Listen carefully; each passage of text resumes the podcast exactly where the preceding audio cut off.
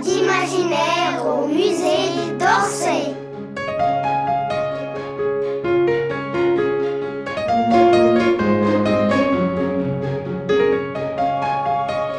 Léontine s'en va au cirque. Une histoire inspirée du cirque de Georges Seurat. Je suis tellement contente. Je vais au cirque cet après-midi avec maman. Elle voulait me faire une surprise pour mon anniversaire. Elle me permet de mettre ma robe rose et elle noue dans mes cheveux un ruban de satin. Le cirque. J'en rêvais depuis si longtemps. Elle achète nos places à un petit guichet décoré d'étoiles argentées. Elle ne choisit pas celles qui se trouvent tout devant la piste, pourtant j'aurais bien aimé, mais elles sont trop chères pour nous. Nous nous asseyons dans les gradins, assez haut dans la salle, pas très loin de l'orchestre. Juste au-dessus de nous, des ouvriers en casquette accoudés à la rambarde qui font des blagues en observant le public. J'ai le cœur qui bat très fort. Maman le sent et elle me prend la main pour la serrer.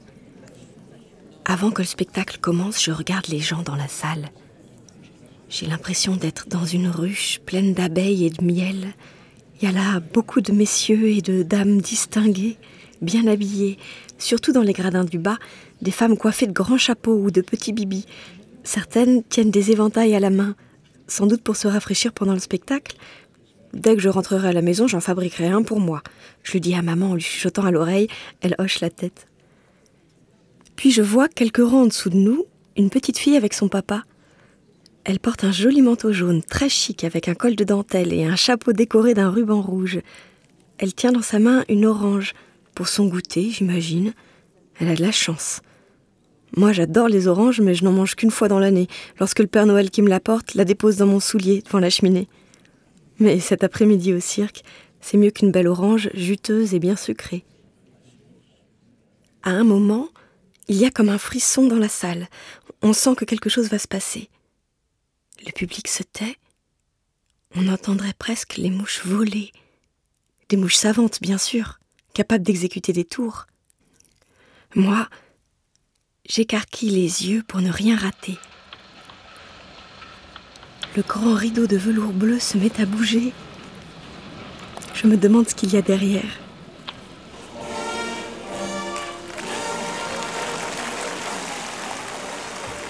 Puis les cymbales étincelantes retentissent et tout l'orchestre se met à jouer.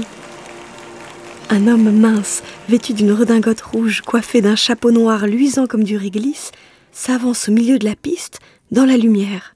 Il annonce d'une voix chaude Attention, mesdames et messieurs, le spectacle va maintenant commencer. Et sans plus attendre, les artistes bondissent sur scène, les numéros s'enchaînent, les équilibristes, les acrobates, les jongleurs, les funambules, les trapézistes, les contorsionnistes. Leur corps a l'air mou comme du caoutchouc. Et les clowns, bien sûr, qui font leur clownerie entre chaque numéro. Des clowns blancs, très élégants, et des augustes, avec leurs cheveux rouges et bourriffés. Lorsqu'il y a du danger, ou au moment le plus palpitant du numéro, on entend le roulement du tambour et les murmures inquiets de la foule. La difficulté passée et après une dernière cabriole, l'artiste saute sur la piste pour venir saluer le public sur la pointe des pieds dans son habit scintillant. Moi, j'applaudis si fort que les mains me brûlent. J'ai aussi des fourmis dans les jambes et terriblement envie de faire des révérences. Le rideau bleu s'ouvre à nouveau et je la vois. Elle arrive en trombe sur un petit cheval blanc comme la neige. C'est la demoiselle écuyère, en tutu jaune mimosa, ses cheveux blonds dressés au-dessus de sa tête en un drôle de chignon pointu. C'est simple, elle a l'air d'une flamme, d'un feu follet. Elle tient en équilibre sur une jambe, sur le dos de son cheval obéissant qui galope tout autour de la piste, l'air un peu affolé. Je le vois qui roule des yeux de tous les côtés. Peut-être a-t-il peur du dresseur qui fait claquer son long fouet pour le faire galoper plus vite? Gracieuse comme une danseuse, l'écuyère lève ses bras vers le ciel. Avec sa petite bouche, ses yeux étirés par le maquillage, elle ressemble à la chinoise de porcelaine que maman a posée devant le miroir de notre cheminée. Elle fait son numéro avec un partenaire, un clown un peu maigre, mais très souple, vêtu d'un collant moulant qui fait ressortir ses côtes. Maman m'a dit que les artistes de cirque ne vivent pas grassement de leur métier et que parfois même, il leur arrive d'avoir faim. J'ai remarqué d'ailleurs que de nombreuses places restent vides. De la croupe du cheval, le clown acrobate effectue un spectaculaire salto arrière pour retomber sur la piste, ce qui déclenche les plus vifs applaudissements. Je suis trop loin pour bien le voir, mais il me semble que son collant est assez usé et que par endroits, quelques accros sont grossièrement raccommodés. Sur sa face toute blanche, il a dessiné une large bouche rouge, mais j'ai l'impression qu'il ne sourit pas vraiment. Je lui trouve même sous son maquillage un air un peu triste. Peut-être est-il amoureux de l'écuyère qui, elle, ne l'aime pas en retour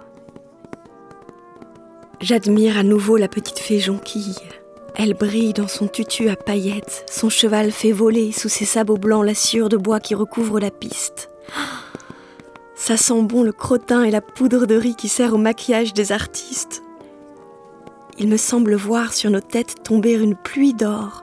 Tout bouge, tout frétille, tout pétille, je suis si heureuse. Et tout à coup, patatras. Voilà notre écuyère qui chute. La foule pousse un cri d'effroi, tout comme moi. Est-elle blessée? Elle a l'air de souffrir de sa cheville. Mais elle bondit malgré tout sur ses pieds et la musique continue de jouer, elle court, elle rattrape son cheval et, prenant son élan légère comme une plume, elle saute sur son dos, puis se remet debout.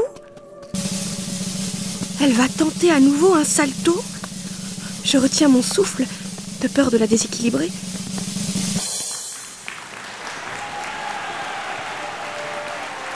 Elle réussit avec brio, je l'applaudis de toutes mes forces. J'espère que le spectacle ne s'arrêtera jamais. Je ne tiens plus en place et je gigote sur mon siège. Maman me dit de me calmer, mais j'y arrive pas. J'ai une idée. Je vais être écuyère, moi aussi. Ou funambule. Ou trapéziste. Non, je préfère écuyère. J'aurai ainsi un petit cheval à moi. J'en prendrai soin, je le penserai, je le bouchonnerai, je lui parlerai à l'oreille pour le rassurer. Hum, mais je crois que maman ne voudra pas. Maman aimerait bien que je devienne institutrice. Moi aussi d'ailleurs. Mais ça, c'était avant que je connaisse le cirque. Est-ce possible d'être institutrice funambule ou institutrice trapéziste? Je m'aperçois soudain que le spectacle est fini.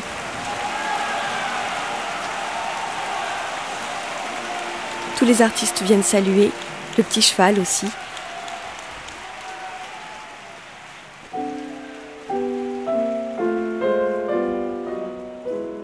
Puis nous sortons, maman et moi. Je tiens bien fort sa main pour ne pas la perdre dans la foule qui s'en va en souriant.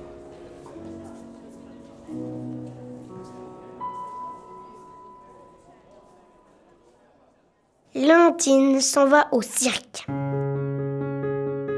Texte de Béatrice Fontanelle interprété par Adélaïde Bon.